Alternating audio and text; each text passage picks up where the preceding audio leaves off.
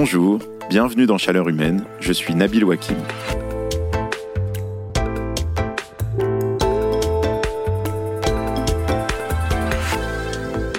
Moi, j'ai de la chance. Depuis 20 ans, j'ai un groupe de copains du lycée dont je suis resté très proche. Comme la vie va trop vite, on ne se voit pas aussi souvent que ce qu'on aimerait. Mais quand on y arrive, on est super heureux de se retrouver. Ça se passe généralement en trois temps. D'abord, on se tombe dans les bras. Ensuite, on raconte toujours la même anecdote nulle sur le prof de maths ou la prof de sciences éco. Et puis, on se tourne vers mon copain Bruno.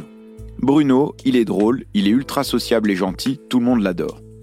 Mais il travaille à la SNCF depuis presque 20 ans. Et il y a toujours un moment où tout le monde lui tombe dessus pour savoir pourquoi son billet était si cher, pourquoi il n'y a pas de train pour arriver plus proche, pourquoi j'ai pas pu mettre mon vélo dans le train, pourquoi l'appli de la SNCF marche pas bien, etc. Ça dure pas longtemps, mais suffisamment pour l'obliger à ouvrir une bouteille de vin supplémentaire pour noyer le poisson. Ça illustre assez bien, je crois, les relations qu'on a en France avec la SNCF. On l'adore et on la déteste en même temps. Pourtant, le train est absolument crucial pour réussir la transition climatique. Il émet 60 fois moins de gaz à effet de serre que l'avion, 20 fois moins que la voiture thermique. C'est d'ailleurs l'un des meilleurs arguments de mon copain Bruno pour nous renvoyer dans nos cordes quand on chouine sur les retards du TER Paris-Amiens. Mais du même coup, développer le train et le rendre accessible devient une nécessité plus grande encore. Quel rôle peut jouer le train dans la transition climatique? Pourquoi reste-t-il aussi cher? Comment faire pour le rendre plus abordable, plus présent dans nos vies et plus pratique? Comment nous faire préférer le train? Voilà, c'est de cela dont nous allons parler dans cet épisode de Chaleur humaine. Béatrice Jarige est consultante spécialiste du ferroviaire et elle a travaillé pendant près de 25 ans à la SNCF où elle a notamment été chef économiste. Elle a coordonné un long rapport pour le cercle de réflexion Le Shift Project sur la mobilité longue distance en 2022. Mais avant de commencer cette conversation avec elle, j'aimerais vous dire qu'il est encore possible de s'inscrire en ligne pour l'épisode en public de Chaleur Humaine.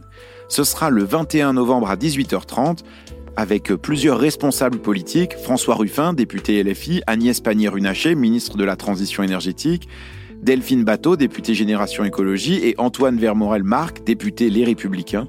Ils auront chacun 30 minutes pour nous expliquer leur plan pour atteindre la neutralité carbone et par quel chemin ils préfèrent passer. Vous pouvez vous inscrire sur le site du Monde Atelier ou à travers la newsletter Chaleur Humaine.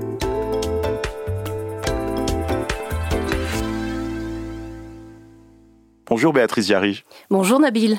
Alors, on peut peut-être commencer par le début. Pourquoi le train, c'est le moyen de transport le plus décarboné? Il y a deux raisons aux performances euh, très bonnes du train en matière de décarbonation.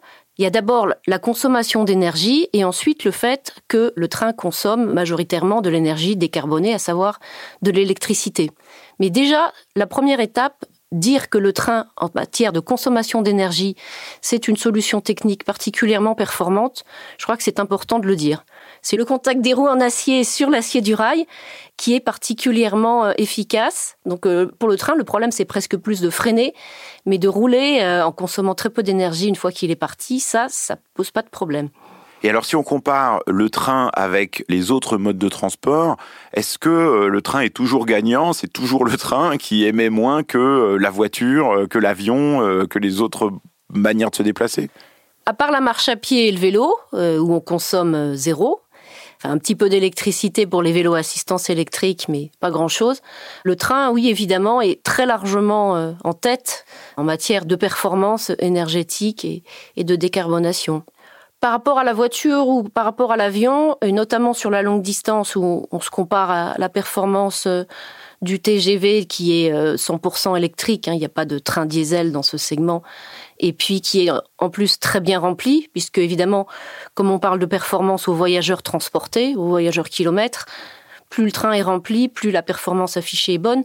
On est de l'ordre de 1,7 g du kilomètre pour le train. Euh, la voiture ou euh, l'avion, c'est 50 à 80 fois plus d'émissions de carbone par kilomètre parcouru.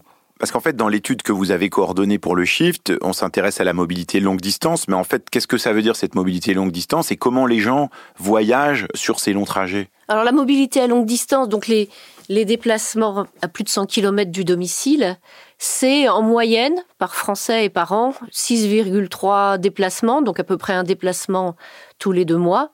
et 7200 km par an. On a évidemment des fortes disparités entre les personnes. Hein. Vous étonnera pas que les personnes qui ont le plus de revenus se déplacent beaucoup plus que celles qui en ont moins. Donc c'est à peu près de 1 à 5 entre ce qu'on appelle les premiers déciles et les derniers déciles. Par ailleurs, en termes de mode de transport, il y a deux modes euh, qui se partagent euh, la vedette, si on peut dire, qui sont nettement en tête, c'est la voiture et l'avion. La voiture fait la majorité des déplacements, 72% en l'occurrence, mais quand on tient compte des kilomètres parcourus, l'avion fait jeu égal avec la voiture. Ils sont à peu près tous les deux à 42 à 43% de part de marché. Et puis un troisième mode qui est plus petit nettement, qui est le train, avec à peu près 12% de déplacement. Ensuite, il y a d'autres modes, mais qui restent très faibles en part de marché. C'est l'autocar ou le bateau, hein, qui existe aussi évidemment en, mode de déplacement de longue distance, mais qui est euh, très faible en part de marché. C'est moins de 1% des déplacements.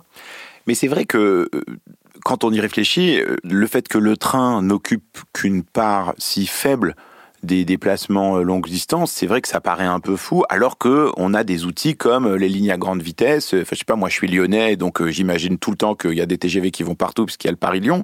Mais c'est peut-être aussi qu'on a une vision biaisée de la capacité de se déplacer en train sur des longues distances. Oui, bien sûr.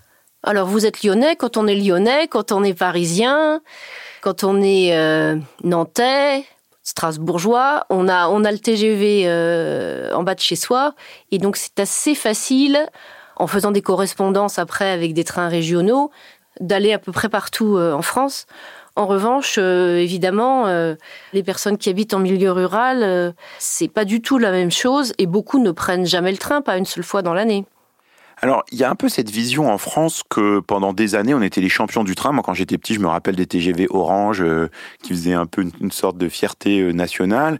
Aujourd'hui, on a l'impression plutôt dans le débat public que euh, le train a perdu beaucoup de terrain, que euh, les infrastructures fonctionnent mal, euh, etc. Il y a beaucoup de critiques sur le fonctionnement du train. Est-ce que c'est une vision qui est réelle ou est-ce que c'est une vision qui est biaisée, qui est un peu trop nostalgique? Est-ce que on a vraiment été très fort dans le train à une époque et qu'aujourd'hui on, a décliné?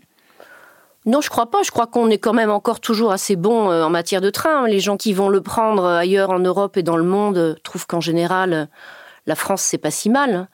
Est-ce que les éléments de langage autour du train ont évolué? Est-ce qu'on est moins moins optimiste qu'on a pu l'être euh, dans la décennie 80 avec le lancement du TGV qui a été un succès commercial. Hein? donc euh, c'était pas évident déjà, c'était une forme de pari de lancer ce programme-là. Ça a été un succès. Il y a eu une croissance assez rapide.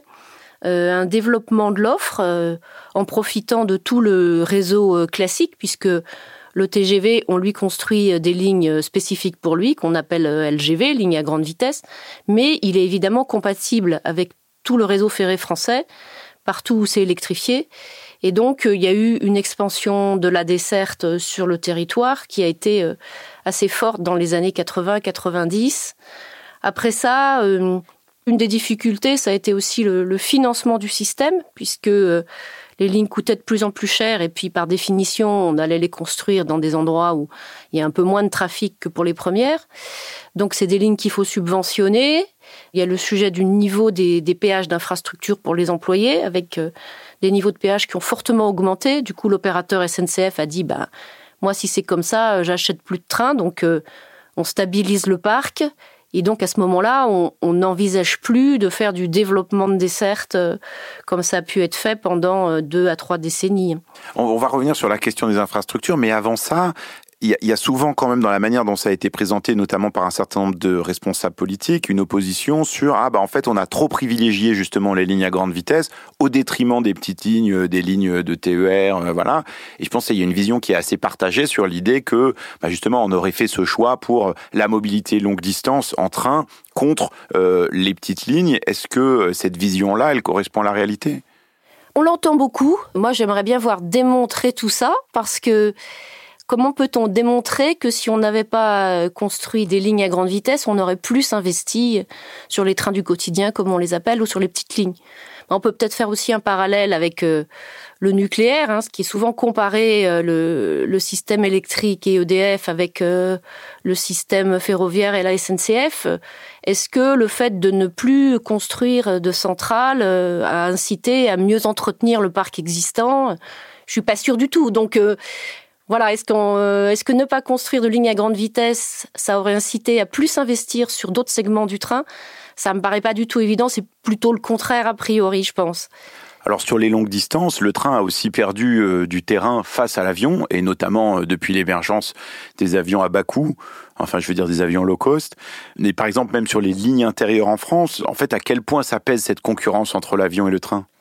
La France a été assez longtemps protégée du phénomène low cost, sans doute d'ailleurs grâce au développement du TGV, mais c'est sur la, décennie... Euh, 2008-2018 là, et notamment donc avec les enquêtes décennales qui sont faites là-dessus, on voit que le low cost s'est énormément développé, là, plus 87%, donc euh, un quasi doublement euh, dans la mobilité à longue distance des Français en 10 ans. C'est extrêmement spectaculaire. Honnêtement, je je m'attendais pas là en, en, découvrant les chiffres de l'enquête à une, évolution aussi spectaculaire. C'est très fort. Donc le train, lui, ben, il est un petit peu euh, à faire du surplace. La voiture aussi, les choses n'ont pas énormément évolué en dix ans. C'est vraiment l'avion qui a énormément euh, cru. Et c'est évidemment un problème euh, eu égard aux émissions de gaz à effet de serre de ce mode de transport.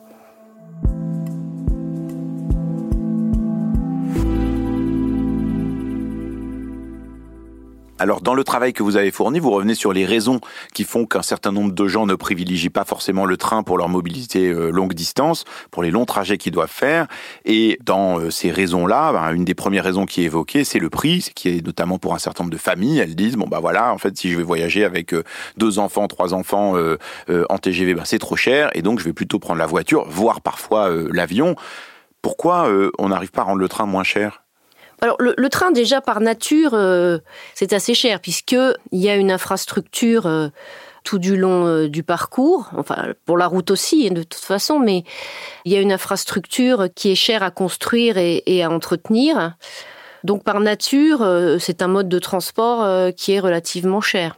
Mais alors quand un billet de TGV est cher, qu'est-ce qu'on paye finalement quand on paye un trajet Paris-Lyon ou, ou Paris-Bordeaux en TGV Alors dans le prix du billet, vous avez à peu près 40% euh, qui est consacré à payer euh, l'infrastructure. Donc on a on a un péage, un, droit euh, d'accès pour que le train puisse rouler et puis accéder aux gares. Ensuite, il y a le train lui-même, la rame, hein, donc son acquisition qu'il faut amortir, l'entretien dans les ateliers de maintenance. Vous avez aussi bien sûr le, le conducteur, un peu d'énergie électrique, les contrôleurs, euh, les agents au sol, en gare, d'accueil. Vous avez le, service de distribution du billet, que ce soit euh, l'achat d'un billet au guichet ou sur, euh, sur un automate ou sur Internet. Ça a un coût. Donc c'est tout ça qu'on paye. En fait, le voyageur paye l'intégralité du, du coût du service par son billet.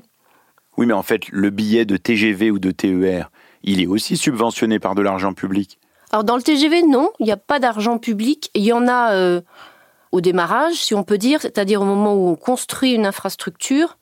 Toutes les lignes nouvelles, euh, les plus récentes, ont été euh, subventionnées. Donc l'État, les régions, les collectivités intéressées par la réalisation de la ligne apportent de l'argent pour la construction de l'infrastructure. Mais après, c'est fini. C'est le, le voyageur qui paye l'intégralité du service et il n'y a pas de subvention au fonctionnement. Donc ça, c'est un choix qui a été fait euh, depuis l'origine hein, du système, qui pourrait être euh, modifié, remis en cause, mais euh, on a l'idée que le voyageur longue distance doit payer le coût de son transport. En revanche, en transport régional ou en transport urbain, les collectivités financent fortement le fonctionnement des services. Donc le TER, on sait qu'en France, le voyageur paye à peu près un quart du prix du billet et les régions, donc derrière le contribuable, financent à peu près les trois quarts. Mais pourquoi finalement on n'a pas une infrastructure qui est plus développée? On a l'impression qu'à un moment donné, on a arrêté d'investir dans les infrastructures ferroviaires, de construire des nouvelles lignes de train, d'ouvrir des nouvelles gares. Qu'est-ce qui s'est passé? Bah, L'infrastructure ferroviaire, de toute façon, elle a énormément décru euh, sur 100 ans, hein, parce que le train était quand même très développé au début du XXe siècle, avec des tas de petites gares euh, pour desservir très largement le territoire. Et il y a eu un mouvement de fermeture très important, euh, notamment au moment de la création de la SNCF, hein, avant la guerre, dans les années 36 à 38. Il y a eu un mouvement de fermeture de lignes très important. Il y a une petite période, enfin petite, ça commence à faire plus de 40 ans maintenant, la période du TGV où on reconstruit euh, des lignes nouvelles, mais en termes de taille de réseau, euh, construire 2000 km de lignes nouvelles par rapport à un réseau qui fait environ 30 000 km de lignes, c'est euh, ce n'est pas négligeable, c'est significatif, mais c'est très loin de compenser les fermetures qu'il y avait eu dans les décennies précédentes. Mais pourquoi on a fermé autant de lignes ou de gares Est-ce que c'est parce qu'en fait c'était pas utilisé? Est-ce que c'était lié au fait qu'il ben, y a eu un exode rural et que les gens ont arrêté d'habiter dans certaines régions? Ou, parce qu'en fait la voiture a pris une place de plus en plus importante? Qu'est-ce qui a fait qu'on a perdu une partie de ce maillage territorial? Oui, c'est essentiellement le développement de la voiture. La voiture qui est beaucoup plus souple, coûte moins cher. On voit bien que desservir une petite gare en milieu rural avec euh, trois ou quatre trains par jour, euh, c'est pas économiquement euh, rentable. Oui, mais ça, on voit qu'il y a certains autres pays qui arrivent à le faire. On prend souvent l'exemple de la Suisse où on dit toujours que quasiment jusqu'au moindre village, il y a un train qui arrive ou s'il n'y a pas de train, il y a toujours une correspondance avec un bus qui va finir par vous amener. Là aussi, c'est un peu des choix de politique publique de dire, bon, bah, en fait, finalement, on va privilégier la voiture par rapport au maillage ferroviaire. Tout à fait. Oui, oui. Moi, la Suisse est un exemple qui est qui est souvent cité. C'est c'est le bon élève. C'est euh, c'est le pays qui met beaucoup d'argent euh, sur son réseau ferré et puis euh, qui a de très bonnes performances en termes de régularité des trains et beaucoup de trains, euh, un cadencement qui vous permet de faire des correspondances de manière optimisée. Tout ça, c'est super, mais ça leur coûte cher, oui. Ils mettent beaucoup plus d'argent dans, leur chemin de fer. Ça, c'est un choix public à faire. Hein. Donc, ça veut dire que tout le monde doit pouvoir exprimer son, son avis sur la question. Euh, est-ce qu'on est prêt à mettre dix fois plus d'argent dans notre système ferroviaire que ce qu'on fait aujourd'hui? C'est ça l'ordre de grandeur, c'est dix fois plus d'argent que ce qu'on met aujourd'hui En investissement, oui, c'est l'ordre de grandeur, oui. Mais si justement on voulait retrouver ce maillage territorial qu'on a perdu, dont vous parliez, si on voulait remettre des trains de nuit, plus de trains internationaux pour justement concurrencer l'avion, est-ce que ça, c'est des opérations qui mettent beaucoup de temps à se mettre en place? Ça dépend, ça dépend des sujets. Si c'est une desserte à remettre en place sur un réseau existant, c'est quand même plus rapide que d'investir euh, sur le réseau. En revanche, bon, vous citez les, trains de nuit, c'est un bon exemple. Euh, il y a un problème pour avoir des, trains de nuit neufs. Euh, actuellement, il y a les Autrichiens qui sont en Europe le pays qui a été leader sur la relance du train de nuit qui, euh, en gros, ont saturé toute la capacité de, fabrication euh, de nouveaux trains. Ils achètent tout. Hein.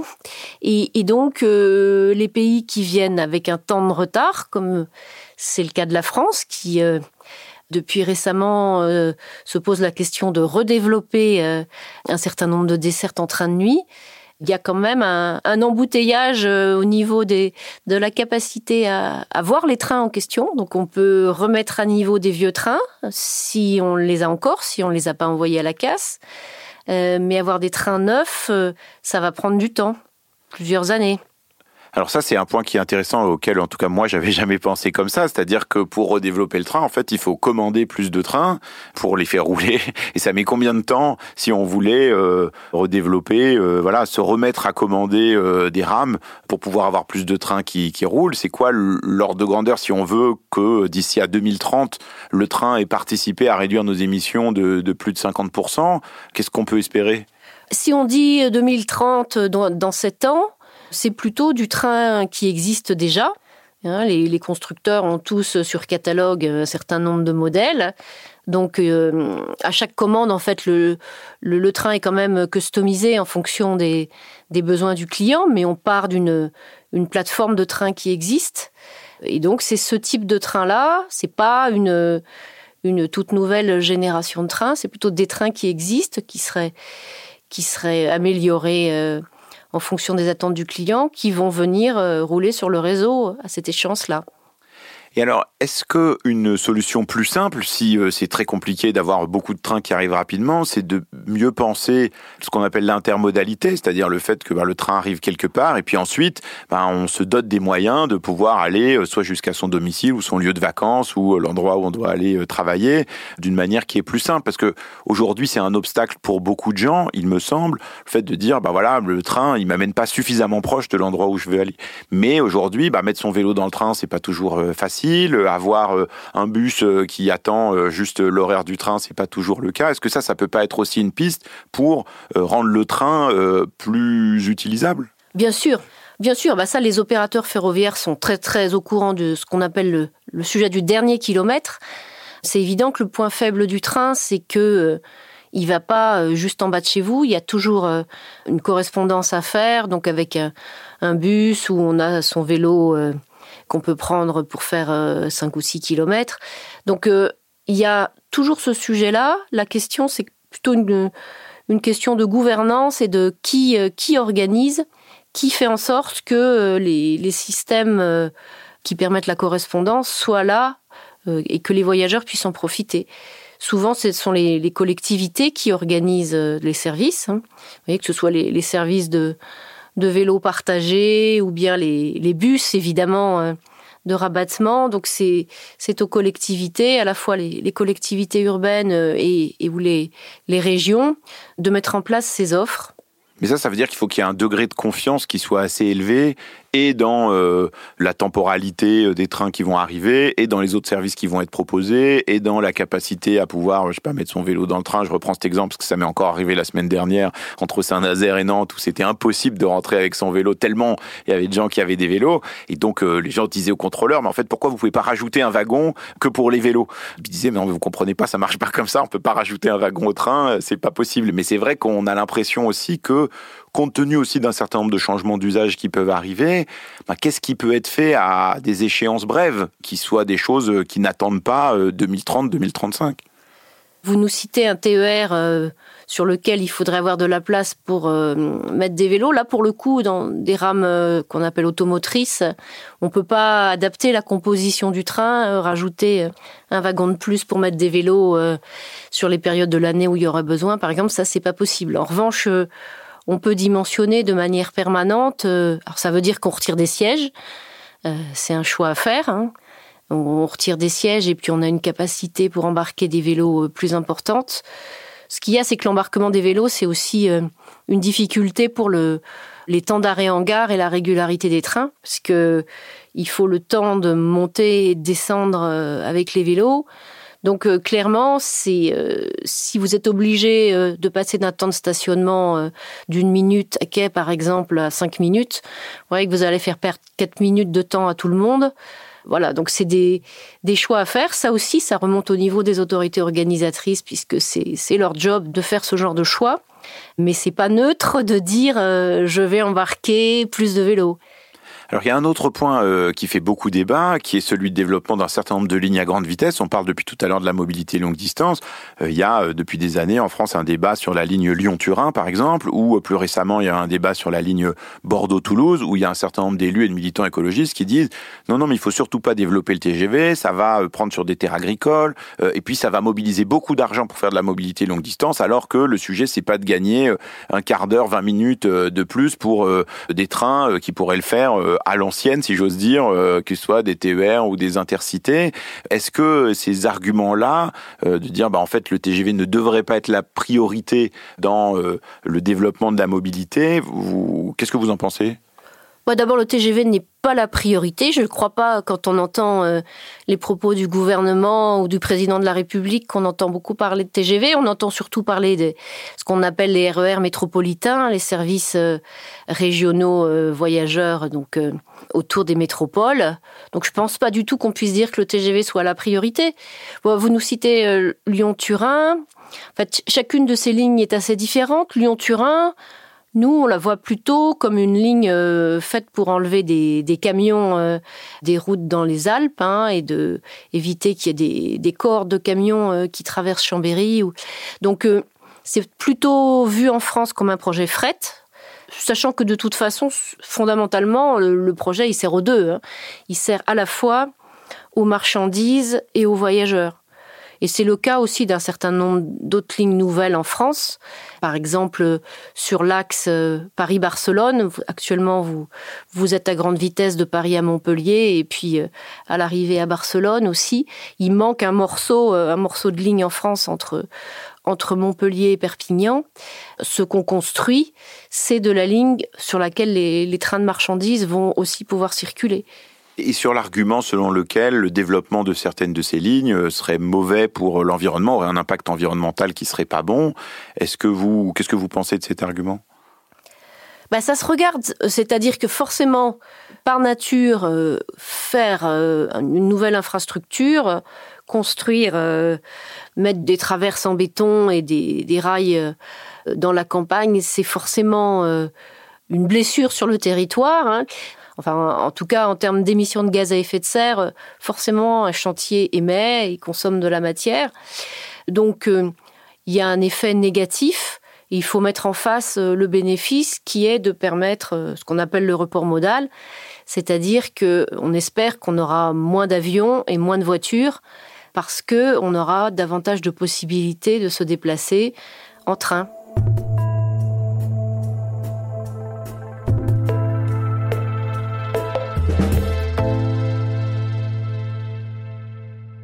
Alors on peut maintenant se poser la question de se dire bah, comment on ferait, quels seraient les leviers qu'on peut utiliser pour faire en sorte que euh, utilise plus le train entre maintenant et 2030-2050. Euh, il y a euh, eu ces derniers mois toute une discussion autour de l'idée d'avoir un ticket climat, comme ça a été proposé dans un certain nombre d'autres pays, par exemple en Allemagne ou au Portugal. Donc l'idée d'un ticket à prix fixe qui permette de voyager sur l'ensemble du réseau ferroviaire, avec l'idée que voilà bon bah c'est moins cher et donc on aura plus de voyageurs. Est-ce que ce type de choses pourrait avoir un intérêt en France? Oui, oui, bien sûr. Et je comprends que pour le moment, euh, le sujet va être discuté pendant, pendant toute cette année euh, entre l'État et les régions, puisqu'évidemment, euh, ça a des impacts financiers importants. Enfin, il faut définir un peu ce qu'on ce mettrait dans ce ticket climat, quel, quel périmètre, hein, quels seraient les, les dessertes concernées. Est-ce que c'est sur la base du, du volontariat de chaque région? Et est-ce que l'État est prêt à y mettre de l'argent Combien? Donc, euh, ce qu'on comprend euh, avec cet abonnement, c'est que finalement, il pourrait euh, se substituer à un certain nombre d'abonnements qui existent actuellement hein, dans, dans chacune des régions. Chaque région a sa politique tarifaire, elles ont ce qu'on appelle la, liberté tarifaire. C'est normal, ce sont elles qui payent le service, donc elles décident aussi des, des tarifs applicables. La première chose, je pense, à laquelle on pense, c'est le, la substitution automatique euh, d'un certain nombre d'abonnements par le nouveau ticket climat, si le ticket climat était plus avantageux euh, financièrement. C'est ce qu'on constate en Allemagne. Il y a à peu près euh, une petite moitié de, des clients du ticket climat dans ce qui a été constaté jusqu'à jusqu'à maintenant, hein, jusqu'à septembre. On constate qu'il y a quand même une petite moitié de, de gens qui en fait ont basculé d'un abonnement qu'ils avaient déjà à ce nouveau système de ticket climat. Mais alors, d'une certaine manière, on se dit, bah, c'est tant mieux pour eux si ça leur coûte un peu moins cher. Mais l'objectif, c'est aussi d'encourager plus de gens à prendre le train. Est-ce que euh, ce type de mesure, ça permet de dire, bon, bah, quelqu'un qui auparavant prenait sa voiture va se mettre à prendre le train parce qu'il y aura euh, un abonnement qui est un peu moins cher? Oui, c'est l'objectif. Simplement, euh, quand vous interrogez les gens, leur demandez pourquoi ils prennent pas le train, et en tout cas en en transport régional, c'est pas le prix du billet qui les bloque, c'est plutôt le fait que l'offre n'est pas là. Il n'y a pas de train là où ils veulent euh, se rendre. Euh, il n'y a pas une, fréquence suffisante, une amplitude horaire suffisante. Hein. Souvent, les, les trains s'arrêtent assez tôt le soir, finalement. Donc, euh, si on veut une priorité, et c'est en tout cas le dire de la majorité des acteurs du secteur des transports, c'est que il vaut mieux ne pas faire trop de cadeaux aux voyageurs, euh, mais plutôt essayer de d'avoir de l'argent pour pouvoir financer une amélioration du service, euh, une augmentation en volume et euh, une augmentation en qualité, parce que c'est ça la première attente des gens quand on leur demande qu'est-ce qui vous ferait prendre le train? Oui, mais sauf que mettre plus de trains sur les rails, euh, ça semble évidemment euh, une bonne chose, mais euh, ce qu'on comprend, c'est que sur un certain nombre de lignes, notamment un certain nombre de lignes TGV, en fait, on peut pas mettre plus de trains et ils sont déjà très remplis. et donc là, il y a quand même une interrogation parce que même si c'était moins cher, bah, il y aurait pas forcément plus de passagers sur le Paris-Lyon qui est déjà quasiment rempli tout le temps. Sur le TGV, il y a, c'est vrai, un, double problème de capacité. Le premier, il est lié au, dimensionnement actuel euh, du parc euh, des rames qui roulent euh, sur les, lignes françaises. Le deuxième sujet, c'est l'infrastructure elle-même, parce que l'infrastructure elle-même ne peut accueillir qu'un nombre limité de trains. Comme vous imaginez, il faut respecter des distances de freinage entre deux trains. Donc la limite actuelle de la ligne Paris-Lyon, par exemple, c'est 13 trains par heure. Ça fait à peu près un train toutes les cinq minutes. Hein. On va améliorer un petit peu cette capacité en investissant sur des systèmes d'espacement des trains de nouvelle génération, ce qu'on appelle les, systèmes RTMS. Donc on devrait pouvoir passer de 13 à 16 trains par heure. Euh, néanmoins, euh, vous voyez, ça fait de l'ordre de plus 20% de, de circulation. Si on attend de doubler le trafic, voire de le tripler, ça paraît pas à la hauteur des enjeux. Donc on a un vrai sujet aussi qui est sur la capacité des lignes, la façon dont on imagine la répartition euh, du trafic sur l'ensemble des lignes du réseau ferré et voir quels sont les points de les goulots d'étranglement et les les points euh, de, fragilité du réseau parce que euh, il nous paraît pas déraisonnable et euh, c'était le sens de ce qui a été euh, proposé dans, le rapport sur voyager euh, bas carbone du Shift Project. Il paraît pas déraisonnable de penser qu'on puisse tripler le trafic en, nombre de voyageurs à horizon 2050, mais ça va avoir des impacts majeurs sur le réseau. C'est-à-dire euh, quel levier on peut utiliser pour euh, arriver à ce triplement du trafic entre maintenant et 2050 Parce que finalement, euh, sur un calendrier ferroviaire, les, les, les 30 années qui nous séparent à 2050, ça va assez vite. 2050, c'est dans pas très longtemps pour nous. Donc en effet, il faut prendre des décisions sur les sujets de d'infrastructure rapidement. Donc c'est d'abord euh, d'abord moderniser le réseau existant pour euh, lui permettre de, de débiter davantage de trains. C'est aussi euh, réfléchir à l'investissement sur les lignes nouvelles. Donc il y en a un certain nombre qui sont en projet. Elles ont beaucoup, c'est très clair, hein, elles ont beaucoup l'objectif de désaturer le réseau et d'offrir un, un, deuxième itinéraire sur des, des lignes très chargées. Vous avez par exemple l'itinéraire entre Marseille et Nice qui est, qui est saturé. Donc euh, la ligne nouvelle qui va être construite, on parle d'ailleurs de ligne nouvelle et pas forcément de ligne à grande vitesse, elle a vraiment pour objectif de permettre euh, d'avoir davantage de trains sur cet axe. Quels autres axes on pourrait développer qui aujourd'hui ne le sont pas nécessairement, mais qui pourraient être utiles pour désengorger justement le réseau? Il y a vraiment un sujet de saturation sur les deux premières lignes à grande vitesse, qu'on appelle LN1 et LN2, ligne nouvelle numéro 1, ligne nouvelle numéro 2. Ligne nouvelle numéro 1, c'est donc Paris-Lyon, qui a été construite en 1981. Et puis ensuite, vous avez la ligne nouvelle numéro 2, qui est le, le tronçon euh, commun aux lignes euh, vers euh, Bretagne, Pays de la Loire d'une part, et puis vers, vers le sud-ouest, vers Bordeaux d'autre part. Donc ça, ce sont des lignes qui sont appelés a priori à voir la fréquentation augmenter. On sait qu'il y a un mouvement démographique euh, important. Euh, les gens ont envie de s'installer euh, sur la façade atlantique. Sur le sud-est, ça reste un axe de déplacement très important. Vous voyez aussi les, les trafics vers l'Espagne et vers l'Italie qui sont, c'est les pays en fait préférés des Français hein, pour leurs déplacements internationaux. Et je regardais les statistiques de trafic aérien mensuel. Donc euh, voilà, l'été 2023, on voit que les trafics aériens vers l'Espagne et vers l'Italie sont déjà revenus euh, nettement au-dessus de ce qu'ils étaient en 2019 avant crise. Donc c'est vraiment des, euh, des destinations majeures et qui continuent de l'être.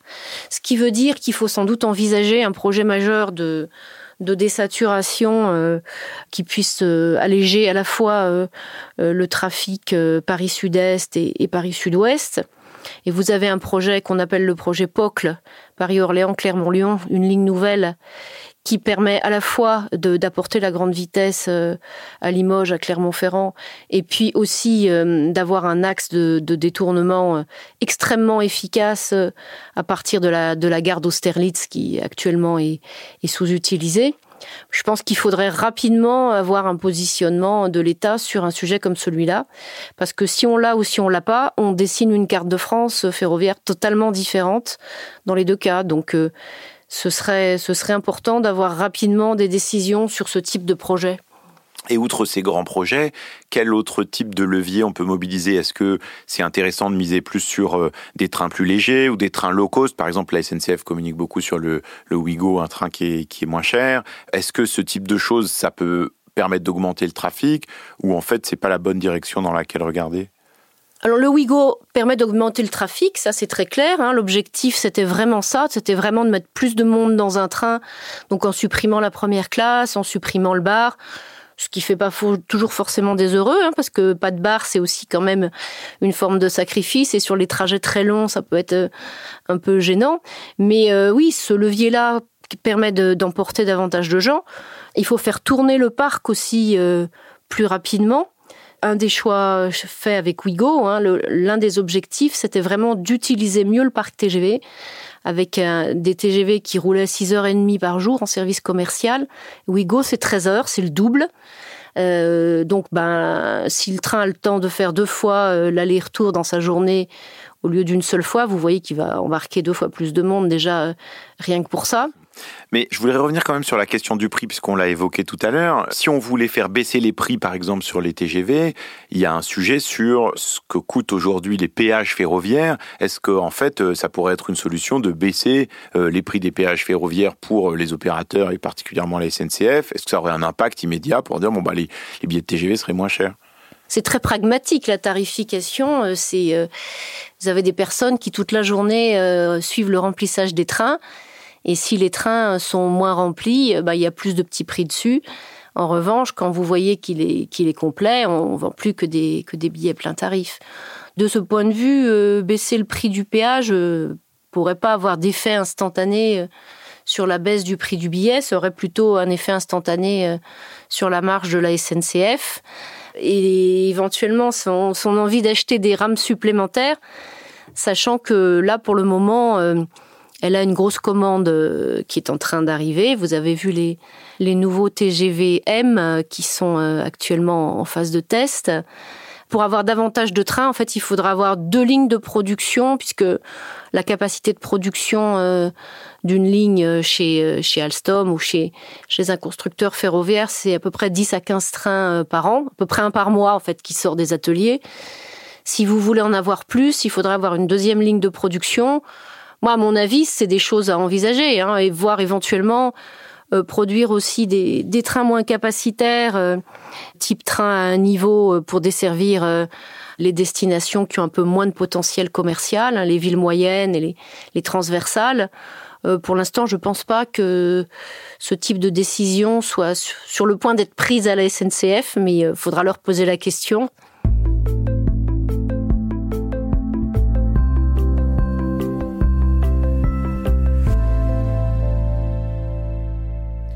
Il y a une question quand même qu'on peut se poser quand on vous écoute, c'est que si on veut développer le train, faire en sorte que ce soit moins cher, est-ce que le levier de la concurrence, c'est un levier qui est intéressant ou pas? Parce que d'un côté, on peut se dire, bah, pour planifier tout ça, bah, c'est intéressant d'avoir un seul opérateur qui a la main sur tout, qui est aux mains de l'État, et puis bon bah du coup on peut redessiner cette carte de France comme ça a été fait par exemple dans les années 80.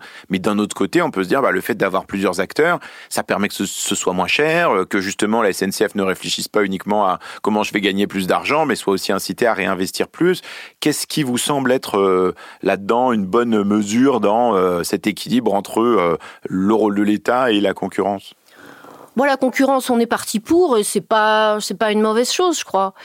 Pendant très longtemps, euh, il y avait une, une peur de l'État, je crois, d'ouvrir à la concurrence, avec l'idée aussi que les concurrents, ils vont venir euh, sur les segments les plus rentables et qui vont laisser à la SNCF des choses moins rentables. Bon alors c'est vrai plus ou moins. Enfin bon, on a toujours su que les Italiens allaient arriver par l'Italie et les Espagnols euh, par l'Espagne. Donc c'est pas très surprenant que les Italiens euh, sur Paris-Milan fasse le crochet par Lyon-Pardieu. C'est pas très étonnant non plus que les Espagnols arrivent par Perpignan et par le, la façade méditerranée de la frontière entre la France et l'Espagne. À mon avis, euh, c'est plutôt une bonne chose d'avoir ces nouveaux opérateurs.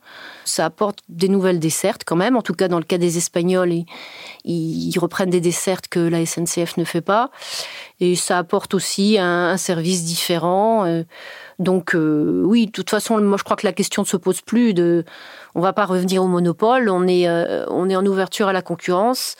En revanche, ça pose évidemment euh, de manière cruciale le, sujet de, l'équation économique des opérateurs, parce que si on veut qu'ils restent, qu'ils développent leur offre, il y a cette question des péages et puis de, de la capacité à s'implanter euh, sur la durée euh, pour faire de la desserte ferroviaire en France. Parce qu'au-delà de la question de savoir ce que ça peut nous apporter ou pas la concurrence, si on se place uniquement dans euh, la, notre trajectoire de décarbonation, dans nos, nos engagements climatiques, est-ce que la concurrence, ça peut être un outil qui permet de le faire plus vite ou est-ce qu'en fait ça n'a pas vraiment d'impact? Parce que c'est aussi un peu ça qu'on se demande, c'est-à-dire euh, est-ce que euh, c'est utile dans le cadre du respect de nos engagements climatiques? Bah, Plus il y a de trains, mieux c'est. Hein donc plus il y a de trains et puis euh, surtout une diversité et puis de, de l'international, plus on va réussir à attirer des, des nouveaux voyageurs euh, au train. Donc oui, c'est une bonne chose.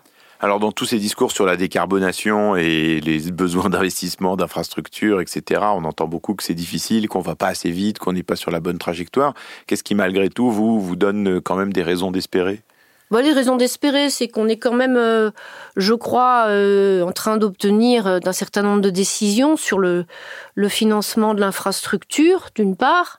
Donc ça, c'est un peu la partie immergée de l'iceberg parce que ça va pas se voir beaucoup d'un point de vue du client. Sauf que pour les opérateurs, euh, c'est très important de savoir que l'infrastructure euh, sera là, sera en bon état et qu'ils vont pouvoir euh, faire rouler des trains. D'un point de vue voyageur, enfin ils sont là. C'est impressionnant les, taux de remplissage des trains. que ce soit les TGV ou que ce soit les trains régionaux qui ont énormément, énormément développé hein, leur clientèle c'est extrêmement encourageant parce qu'il n'y a pas trop de raisons, je pense, que, que ça reparte en arrière, sauf à ce que les gens du ferroviaire soient très mauvais en qualité de service. Mais euh, je ne pense pas et je, je ne le souhaite pas en tout cas. Alors je voudrais pas vous laisser repartir de studio sans vous avoir demandé comment vous vous vivez cette transition à un niveau plus personnel. Est-ce que en travaillant sur ces questions-là, vous avez changé vos modes de déplacement par exemple? Est-ce que vous prenez encore l'avion? Alors moi, je prends très très peu l'avion. Bon, je suis sans doute euh, un peu une exception. J'ai pris l'avion pour la première fois de ma vie. Euh, j'avais pas loin de 40 ans. C'était pour aller à Rome quand j'étais chef de projet Lyon-Turin. Bon, c'était un peu compliqué d'y aller en train malheureusement, donc euh, j'étais allée en avion.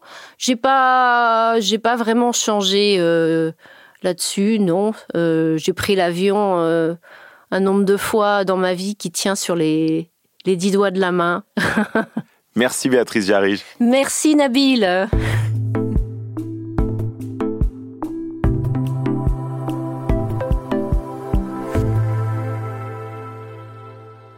La première chose que je retiens de cette conversation avec Béatrice Jarige, c'est que quand on prend du retard, on met du temps à le rattraper. Et en fait, c'est vrai aussi pour le train. Pour redévelopper le ferroviaire en France aujourd'hui, on ne peut pas faire de miracle. Si je comprends bien ce qu'elle explique, si on investit maintenant, qu'on commande des rames, qu'on embauche, qu'on rouvre du maillage existant, tout ça, on peut espérer que la part du train progresse aux alentours de 2030. Donc si on veut favoriser l'usage du train entre maintenant et 2030, il ne faut pas compter là-dessus en priorité. C'est donc intéressant de réfléchir à ce qui peut rendre rapidement le train plus pratique avoir des lignes de bus ou de covoiturage bien calées sur les horaires d'arrivée des trains, faciliter le transport de vélos, rendre attractives les gares en en refaisant des lieux de vie, etc. Le deuxième point, c'est qu'il faut mettre de l'argent maintenant pour développer le train demain. La promesse du gouvernement de soutenir des RER e métropolitains, c'est une bonne nouvelle. Mais en fait, il faut faire plus. Investir plus encore dans les trains de nuit, commander des lignes de train, s'assurer que les TER desservent plus de gares et non pas moins de gares, accepter de rouvrir des lignes non rentables en s'engageant sur la durée pour que les gens puissent se réinstaller dans un certain nombre de territoires. Il me semble qu'il est difficile de laisser la SNCF financer seule tous ces investissements. Moi, à titre personnel, ça me dérange pas qu'on mette beaucoup plus d'argent public pour développer le train, plutôt que par exemple construire des autoroutes, si en face la SNCF et les autres opérateurs acceptent de baisser les prix. Parce que ça, c'est quand même un sujet central. Si le train est trop cher, on n'arrivera pas à convaincre de renoncer à la voiture et à l'avion. Alors que si on combine les deux, des prix en baisse et des infrastructures de meilleure qualité, bah, je crois qu'on peut avoir dans les 10 ans un réseau abordable et fiable, et ça, ça aiderait déjà beaucoup. La troisième chose qui m'interroge, c'est la question de la concurrence. Et là, je ne suis pas sûr d'être d'accord avec Béatrice Jarige quand elle dit que ça peut aider à faire baisser les émissions plus vite. Après tout, le modèle suisse dont on parle tant, il est 100% public et il permet d'avoir un maillage du territoire génial. Ou alors, peut-être qu'il faudrait obliger les concurrents à investir dans des nouvelles lignes pour aider à un développement du réseau plutôt que concentrer la concurrence sur les quelques lignes qui sont déjà rentables. Un dernier point. Moi, je ne sais pas vraiment quoi penser des débats sur le Lyon-Turin ou sur la ligne Bordeaux-Toulouse. Est-ce qu'il vaut mieux de nouvelles lignes à grande vitesse au risque d'avoir un impact fort sur des terres agricoles et sur la biodiversité? Elle a raison de dire qu'il faudrait pouvoir, dans chacun des cas, mesurer ce qu'on gagne et ce qu'on perd en émissions de CO2 et en impact environnemental pour pouvoir débattre sereinement avant d'y déverser des dizaines de milliards, comme ça a été le cas pour la ligne Lyon-Turin. D'ailleurs, si vous vous intéressez à ces questions ou si vous avez lu des choses intéressantes sur le sujet, je suis ravi d'avoir vos points de vue et vos analyses. Vous pouvez comme toujours m'écrire à l'adresse chaleurhumaine.fr.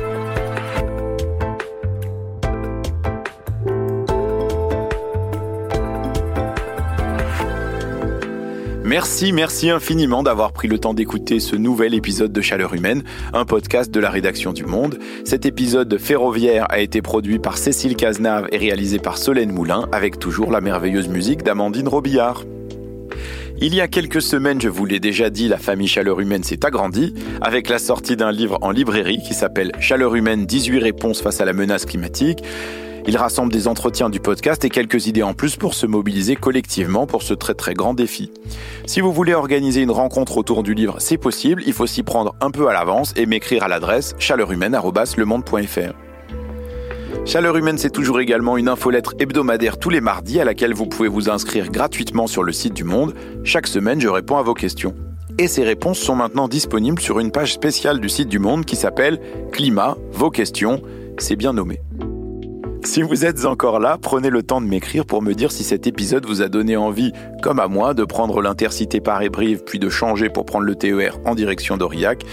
Vous pouvez comme toujours m'envoyer vos critiques, vos avis et votre recette de tarte aux poireaux et oignons caramélisés à l'adresse toujours la même chaleurhumaine@lemonde.fr. Si cet épisode vous a plu, vous pouvez bien sûr le partager à vos amis et en débattre et également venir mettre des commentaires sur votre plateforme de podcast préférée. Merci pour votre écoute et bravo d'être resté jusque-là. Bravo. À bientôt.